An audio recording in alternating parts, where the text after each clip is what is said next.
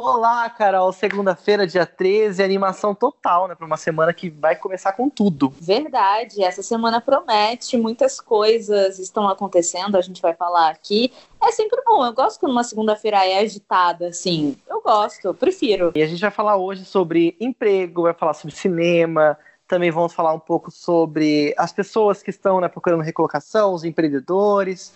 A gente recebeu até perguntas sobre esse tema, achei bem legal, as pessoas estão interagindo. E é importante que você que está ouvindo também fique à vontade para mandar mensagem. Pode mandar mensagem no nosso Instagram, pode mandar mensagem pelo link que tem aqui no, no episódio. Só você ir na, na descrição do episódio, você clica lá no link e vai abrir direto o número de WhatsApp. Aí você pode mandar um áudio, um texto Olha, a gente quer muito ouvir você que está ouvindo a gente. A gente está recebendo feedback, a gente está vendo de onde as pessoas nos ouvem, mas a gente quer ouvir sua voz, né, Carolina? É muito importante que você mande aí sua crítica, sua sugestão.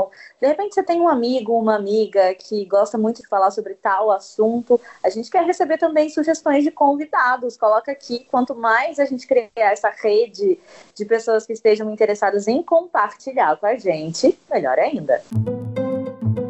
E ontem rolou uma abertura oficial do Carnaval do Rio, né? Muitas pessoas já estavam nas ruas. Ah, o bloco da favorita, que foi o principal bloco que, que saiu ontem, teve quase 300 mil pessoas participando uhum. do evento.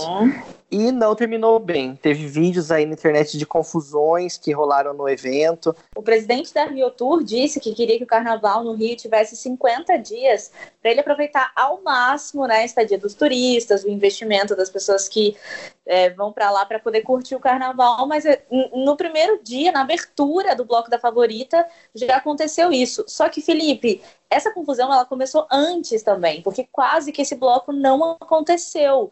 Eles não mandaram uma ficha técnica, uma ficha com burocracia lá que a gente precisa. Como produtores, eu e o Felipe, a gente sabe que se a gente for gravar numa praça, se a gente for fazer uma qualquer intervenção cultural numa praça, a gente precisa mandar um documento para a prefeitura com antecedência, eles vão avaliar e eles vão decidir se tudo bem ou não. Só que parece que o pessoal não mandou esse documento, que precisaria ser mandado com 70 dias de antecedência. E aí já tinham até avisado que o palco do Réveillon não seria desmontado por conta do bloco da favorita. E aí a PM, que é quem vai avaliar se, se pode acontecer ou não, dentro da própria prefeitura, deixou esse lado da prefeitura em maus lençóis, porque se ela não tivesse liberado, o que, que ia acontecer com aquele palco que já estava lá? E esse incentivo de abertura que o pessoal da Rio Tour falou que ia acontecer para os 50 dias de carnaval. Então ficou tudo muito complicado. Eles acabaram liberando né, o, o baile para poder acontecer, esse bloco do carnaval, o baile da favorita para poder acontecer, e ele aconteceu. 231 agentes participaram dessa ação, só que não foi suficiente, porque teve confusão. O próprio Felipe falou aqui que foram mais de 300 mil pessoas, ou quase 300 mil pessoas participando. E, gente, os vídeos são, assim, bizarros, porque parecem pombinhas ali brigando, formiguinhas correndo e tal. E muita gente diz também que tentou entrar em banco tentou entrar no próprio Copacabana Palace, porque o evento aconteceu em frente ao Copacabana Palace, e os funcionários do Copacabana falaram: gente, aqui não dá para entrar, volta aí, quem mandou você vir? Não era para você ter vindo. Umas coisas assim rolaram, sabe? Então, essa confusão, eu acho que já era uma confusão meio que anunciada. E muitas pessoas criticaram, alguns moradores, até um pouco elitistas, né? Um é, respondeu assim no Twitter: Sou morador de Copacabana e sigo sem entender como liberam esse bloco da favorita e outros eventos do mesmo porte. O bairro residencial vira sempre um caos. Que busquem outros espaços. Copacabana não, não comporta essa baderna. Mas aí um outro usuário respondeu, eu adorei a resposta, falou assim: olha, Réveillon tem um porte muito superior. Você vai ver tal Réveillon também? O problema é a baderna do bloco ou o ritmo, uhum. ou o público. Baderna tem na cidade inteira. Realmente, é um pouco elitista também essa coisa de falar, ah, eu não quero que essas pessoas venham para cá, no meu é. bairro, na minha cidade. Realmente mas a gente é sabe complicado. que precisa de organização, né? E também a gente sabe que Copacabana é um dos bairros com a maior concentração de idosos. Então, essa reclamação aí provavelmente também era de um cara que já tá, já mora lá há muito tempo, um cara idoso, de repente, que não está acostumado aí, e, e também não sabe que isso gera como o próprio pessoal da Rio Tour colocou aqui, gera dinheiro para a cidade. Mas a gente precisa primeiro arrumar o que está desarrumado para poder ganhar, lucrar com isso, e não é o que está sendo feito, né? E saiu agora há pouco, né, Carol? Os indicados ao Oscar 2020 e ontem teve Critics' Choice Awards, né? Muito cinema borbulhando né, nesses últimos pois dias. é, essa temporada de janeiro é a temporada sempre de premiações, né? Ontem eu até estava assistindo e falei, gente, o Joaquim Fênix ele vai usar sempre o mesmo terno, né? Ele já, já anunciou e a Grife que tá com ele também, eles anunciaram que que, que isso é, é uma ação deles para incentivar também o pessoal a não consumir. Só que, tipo, e as outras pessoas? Quantos vestidos estão sendo, estão sendo usados? Quantas coisas? Quantos movimentos, né? E é, fica, fica aí levantar essa proposta que o Joaquim Fênix fez, que foi muito legal. Inclusive, ontem ele também ganhou como melhor ator, né? Por Coringa. É, mais uma vez, ele está no front aí dos favoritos e agradeceu ao jantar, que também foi vegetariano, assim como o jantar do Globo de Ouro. Eu vou falar aqui só alguns dos ganhadores do Critic Choice. Melhor filme Era Uma Vez em Hollywood. Melhor diretor foi um prêmio dividido. Foi para o Bong Joon-ho, de Parasita, e também para o é, Sam Mendes, de 1917, que ganhou o Globo de Ouro. O melhor ator, como eu falei, Joaquim Fênix, melhor atriz Renée Zellweger e a Laura Dern, que também foi indicada e ganhou no Critic, no Critic Choice, né? E ó, acabou de sair falando nela, acabou de sair aqui os indicados para melhor atriz e ator coadjuvante e alguns outros indicados também para o Oscar 2020, Felipe.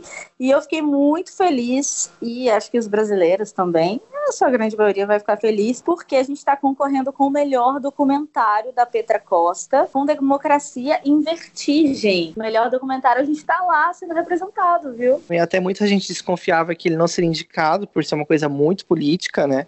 O Oscar tende a ser um pouco mais neutrão, né, isentão, mas ele tá lá, isso é muito legal. A gente sabe que a, a possibilidade de vitória bem pequena, vamos ser bem sinceros, mas é muito bom já estar nos indicados, né? Uma vitória muito grande para o Brasil que estava com receio de não ter nada, né? Nenhuma representação no Oscar. A gente sabe que a gente também tem uma representação de um filme feito por um diretor brasileiro, né? Pois é, isso é incrível e isso condiz muito também o momento que a gente está passando, é muito atual. E como você falou, as chances são pequenas porque o Oscar, ele, a entidade, ele costuma não se posicionar sobre esses assuntos. Mas, falando sobre as outras categorias que foram indicadas aqui, melhor atriz coadjuvante, como eu já disse, a Laura Dern também está aqui. Melhor ator coadjuvante tem Brad Pitt, Joe Pesci, Al Pacino, Tom Hanks e Anthony Hopkins. Melhor figurino também é, eles liberaram agora mixagem de som, edição de som, melhor trilha sonora. O Coringa, aliás, é, foi a primeira mulher que recebeu o melhor prêmio de trilha sonora, né? Uma mulher que está sendo representada, que fez esse trabalho incrível e está aqui também como indicada na, nessa categoria no Oscar. E a gente fica muito feliz e vamos já torcendo aí para quem sabe Democracia em Vertigem ter uma grande visibilidade e para as pessoas procurarem saber mais do trabalho, sobre o trabalho da Petra Costa, que é um trabalho incrível, eu gosto muito. E falando em arte, em atores, em cantores, em performances, a gente vai ter um show em prol do combate aos incêndios na Austrália, feito pelo Queen Adam Lambert, que se une também a Alice Cooper, né, Carol? Vai ser um show beneficente, a gente sabe que é muito importante, todo quanto é evento que possa ajudar a arrecadar fundos, a melhorar a qualidade de vida das pessoas que estão desabrigadas, ou tiveram que sair das suas casas, ou também ajudar as ONGs que estão colaborando com os animais. A gente sabe que muitos animais estão feridos estão recebendo alimentação através até de helicóptero, porque são lugares inacessíveis. Então toda ação é bem-vinda. Pois é, e a inspiração vai ser o Live 8, né?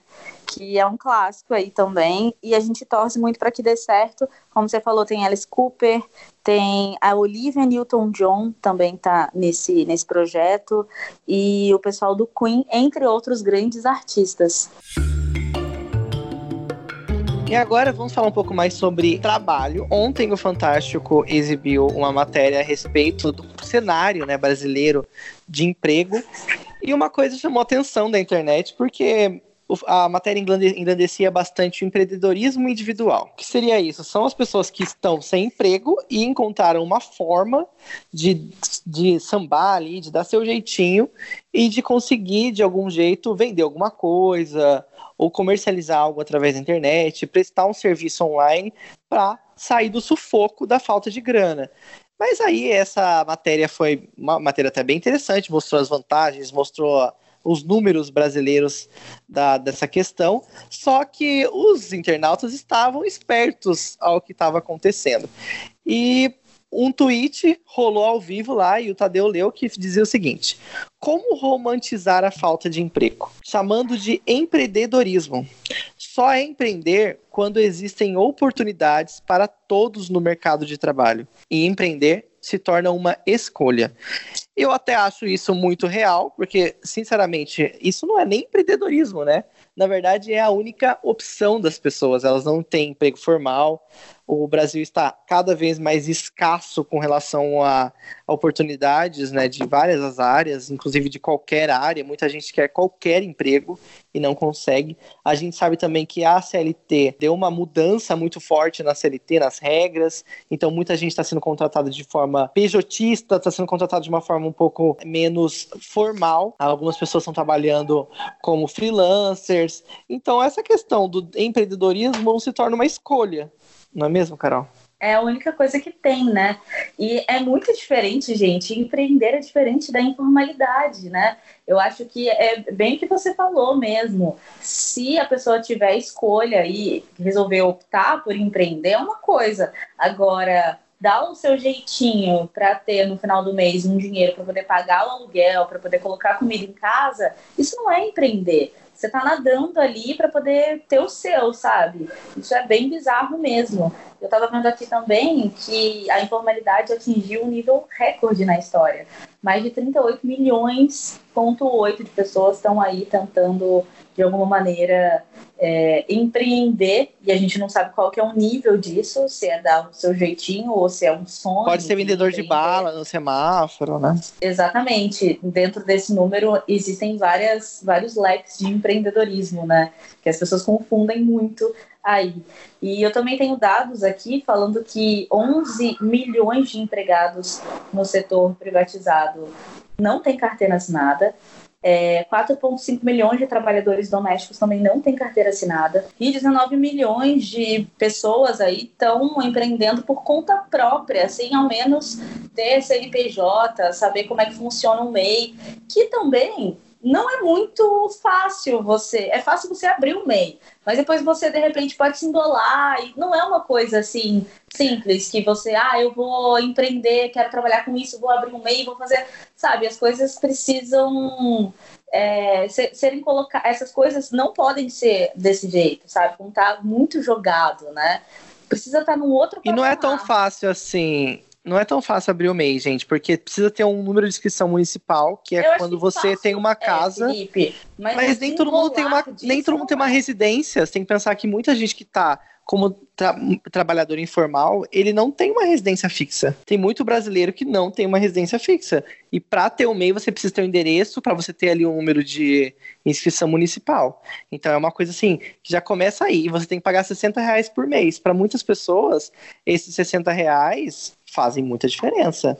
Então, e também não garante muita coisa, né? Garante assim uma previdência. Os direitos mínimos. É, direito mínimo de um salário mínimo. Então, se você tiver alguma doença ou se você for uma mulher e ficar grávida, você vai ter licença maternidade com um valor de um salário mínimo, que pode ser muito menos do que a pessoa está ganhando, né, naquele trabalho informal. 41% dos brasileiros exercem trabalhos informais. Esse número é absurdo. E a gente pegou aqui uma informação até interessante, uma perspectiva um pouco mais otimista de 15 profissões que podem ser as profissões de 2020, que são profissões que estarão crescendo em 2020. Para você que está procurando uma nova especialização, para você que está tentando mudar de área, está pensando em fazer um curso online ou até um curso gratuito sobre alguma coisa, é interessante que você saiba essas profissões que estão bombando. Essa pesquisa é do LinkedIn. Eu vou falar só os nomes das profissões, depois você pode dar uma pesquisada melhor sobre elas. O primeiro é gestor de mídias sociais. O segundo é engenheiro de cibersegurança. O terceiro é representante de vendas. O quarto é especialista em sucesso do cliente. Essa é bem interessante. Cientista de dados, engenheiro de dados, especialista em inteligência artificial, desenvolvedor em JavaScript, investidor, day trader, motorista, consultor de investimentos, assistente de mídias sociais, desenvolvedor de plataformas, recrutador especialista, coach de metodologia Agile e algumas outras. Então fica aí, né? Algumas profissões que podem estar em alta nesse 2020. É legal que a gente fique de olho. É bom aproveitar essas tendências, né, para você já entrar aí numa onda um pouco melhor de possibilidade de emprego, que também não é muito garantido, né? Não, e você falou em especialista em sucesso do cliente, o que, que será que seria isso, né? Então, tem uma descrição aqui, vamos ver. Cinco, conhec cinco conhecimentos primordiais é, sobre marketing, auxiliar no sucesso do cliente, relações com o cliente, aí atendimento, né? Marketing digital, experiência do cliente, é, basicamente é isso. Ah, entendi. E também, uma coisa que eu queria comentar aqui rapidamente, é que tem algumas profissões que daqui a pouco vão cair em desuso, assim como várias, assim como tem uma listagem também falando sobre isso, mas o Felipe me mostrou esses dias um vídeo de uma inteligência artificial, né, que, que pode ser que seja aí um dos nossos secretários no futuro. E eu fiquei bem chocada com isso. E essa, essa inteligência, ela marca, por exemplo, o médico para você. Ela faz muitas coisas para você através do telefone, como se fosse uma pessoa normal. Ninguém vai saber que é um robô que está falando com você. Isso também me chocou bastante, viu? Acho que, de repente, para um próximo podcast, a gente pode falar mais sobre isso. E é um serviço que já está disponível nos Estados Unidos, em inglês. Então, assim, já começou, já estamos vivendo isso. Muita coisa já está mudando. A gente sabe que os meios de pagamento estão cada vez mais avançados, né? As profissões estão sendo alteradas, o jeito de transporte. Então, é uma mudança muito rápida. Infelizmente, a gente tem que correr, a gente tem que o tempo todo se atualizar e às vezes não dá, não há tempo, não há dinheiro que a gente consiga utilizar para que correr atrás dessa onda, né, que é gigantesca. A gente vai conversar agora com a Débora Teodora. Ela está à procura de emprego. Ela trabalhou muito tempo na área de vendas, então ela quer uma recolocação nessa área. Mas nesse meio tempo ela deu uma improvisada. Débora, há quanto tempo você está desempregada e como tem sido a busca por emprego? Eu estou desempregada desde outubro de 2018, que foi quando eu tive meu último registro em carteira, né? E desde então eu tenho procurado serviço, mas assim, eu tenho trabalhado como babá nesse tempo, mas nada fixo, sempre temporário, então como folguista. Porém, eu quero entrar no mercado de trabalho, quero registro em carteira, ter uma estabilidadezinha melhor, saber quanto que a gente vai receber ali no fim do mês faz toda a diferença, né? eu ainda não fui assim em lojas entregar, mas eu tenho entrado em sites para cadastrar currículo e também baixei aplicativos para cadastrar currículo também, mas até agora sem sucesso. Tenho um, um, um, um teste para fazer agora essa semana, tomara que dê certo, né? Tô esperançosa, mas ao mesmo tempo tô com o pé no chão, porque geralmente chamam para teste, chega na hora, não sei se só comigo que acontece isso, chega na hora eu não tenho resposta. O que as empresas mais cobram, Débora, nesse requisito de vaga? E elas respondem os processos seletivos? Então, as empresas ultimamente, as que eu tenho visto, assim, as vagas, estão cobrando bastante por experiência, né? E às vezes algum, alguma graduação e tal. Tem várias vagas que aparecem que eu realmente tenho experiência comprovada, tenho carta de recomendação, se precisar também, eu consigo com os meus antigos chefes. É, eu cadastro currículo, nunca obtive resposta assim desses lugares até agora. Na verdade, eu obtive duas respostas. Uma que eu vou fazer o teste essa semana e uma outra que eu fiz o teste online, eu fui super bem, mas não tive resposta nenhuma depois disso. Às vezes até acho que colocam uma vaga ali só para dizer que o mercado de trabalho tá precisando, mas não acho que a vaga é fake. Tá bem difícil. Onde você mais procura pelas vagas, Débora? Os sites são pagos? Como que funciona?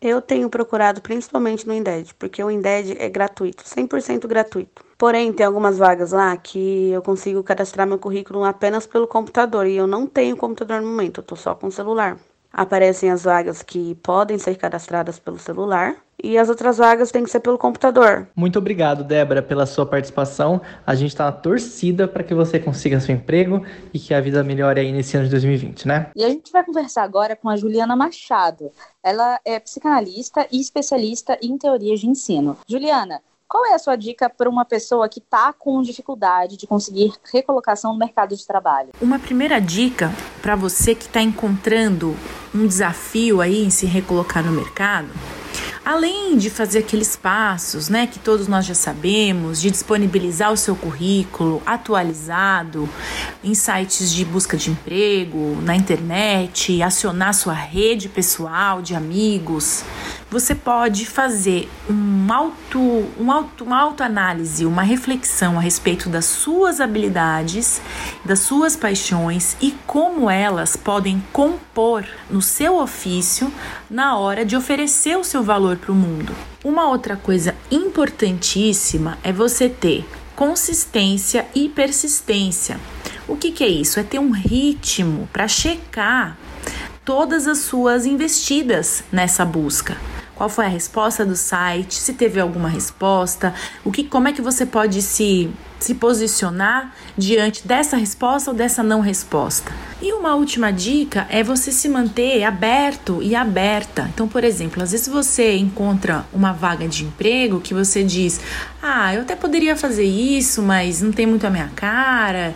Será que não tem medo? Será que não seria uma ótima oportunidade de você aprender Lembrando sempre que o que mais importa quando a gente vai escolher como usar o nosso tempo é ter noção do valor que nós estamos entregando no mundo. Não é aceitar qualquer coisa, mas é ampliar o horizonte de possibilidades para que você possa se sentir representado em coisas que você talvez nunca tinha pensado antes. E a gente recebeu uma pergunta aqui do Fê Marinello, que é nosso ouvinte. Ele falou assim: Eu estou começando minha agência digital de marketing digital em publicidade e gostaria de algumas dicas sobre empreendedorismo. Juliana, ao começar o próprio negócio, como essa pessoa pode se organizar melhor sendo o próprio chefe? E para você que está começando um empreendimento seu, está iniciando o seu próprio negócio, como você pode organizar a sua vida, o seu trabalho, agora que você é seu próprio chefe? Exatamente assim, sendo o seu próprio chefe tratando-se como se você fosse o seu funcionário. Lembrando que eu estou falando de um chefe que quer ver a produtividade, um chefe que tem interesse em que você cresça. Como você pode personificar esse chefe e, ao mesmo tempo, esse funcionário? Uma coisa extremamente importante para isso é você ter disciplina. O primeiro ponto é você ter muito claro o motivo pelo qual você está empreendendo. É isso que vai te levar adiante. É para ele que você sempre tem que voltar quando você se sentir fraquejando. Isso vai alimentar sua força de vontade para seguir em frente. O segundo ponto é se você, se a sua vida é muito desorganizada, você não tem muita disciplina, não, não acostumou com isso, a ideia é começar com uma coisa por vez até que essa coisa se torne um hábito e aí você faça meio sem pensar. Os grandes vilões da nossa tão almejada disciplina são todos os apelos para satisfação imediata. Então, tudo aquilo que te move a, a ter um prazer rápido e fácil vai ser uma grande tentação, vai ser um grande inimigo aí para o teu percurso. Outra coisa que também vai te apurrinhar aí é essa sede por novidade, né? Que esse mundo digital alimenta na gente. Por outro lado, se você seguir à risca os seus próprios planos dentro dessa perspectiva que eu te contei agora, vai ficar tudo certo e você vai se tornar uma pessoa que realiza tudo aquilo que quer. Eu quero fazer uma recomendação para você, que é um livro do Steven Pressfield que se chama A Guerra da Arte, que pode te ajudar aí, todo o conteúdo dele pode te ajudar aí no teu, no teu progresso, no teu percurso, tá bom? Um beijo e tchau, tchau. Juliana, muito obrigado pela sua participação. Se você quiser conhecer mais do trabalho da Juliana, ela tá lá no Instagram como autodirigidos, auto de você mesmo, sabe? Autodirigidos. É só pesquisar que você encontra algumas dicas dela sobre utilização do tempo, sobre aprendizagem. São muito legais. Organização, tem muito conteúdo bom. A gente sabe que não é fácil sair todo dia, procurar emprego, tá nessa expectativa, nessa ansiedade do que vem aí pela frente, né? Mas eu acho que o que a gente pode fazer de melhor é manter a calma e criar essa rotina, como a própria Juliana falou, né? Mas, ó, as dicas foram dadas aqui. Eu espero que cada um de vocês que está ouvindo aí consiga absorver da melhor maneira possível. É isso aí. A gente sabe que não tá fácil conseguir um novo emprego, conseguir recolocação, mas a gente acaba tendo que se dar um jeitinho, né, para sobreviver, para seguir nossos, nossa vida com nossos compromissos. E é claro, a gente pode também tentar olhar cursos online, tentar dar uma procurada, isso sempre ajuda, né? E pesquisar um pouco mais sobre coisas novas, né? Muitas vezes a gente pode ter que, às vezes, a gente olha um pouquinho mais para o lado e vê uma profissão parecida com a nossa, vê um, um, tipo de função que você nunca desempenhou, mas você pode se dar bem, né? É uma questão também de adaptação. O mercado está mudando e a gente acaba tendo que mudar também, né? E essa coisa também de você escolher a sua profissão ali no auge da adolescência, é bem ruim. A gente sabe que estudos mostram que a gente, ao longo agora da vida, né, vai ter várias profissões. E tudo bem se você não quiser mais fazer o que você estava fazendo em 2019. Tudo bem se você quiser partir para uma outra vida profissional. Então, se sinta aí à vontade com seus novos sonhos e pensamentos e coloca tudo em prática. Gente, é isso aí. Muito obrigado por você que escutou a gente até agora. Um beijo. Mande sua pergunta pelo Instagram, pelo link aqui do, da descrição. A gente vai adorar te ouvir, como sempre. Ah, lembrando que a partir das 8 da noite tem uma live que a gente comenta sobre os assuntos que estão bombando aí no dia e faz uma pincelada do que a gente falou aqui também.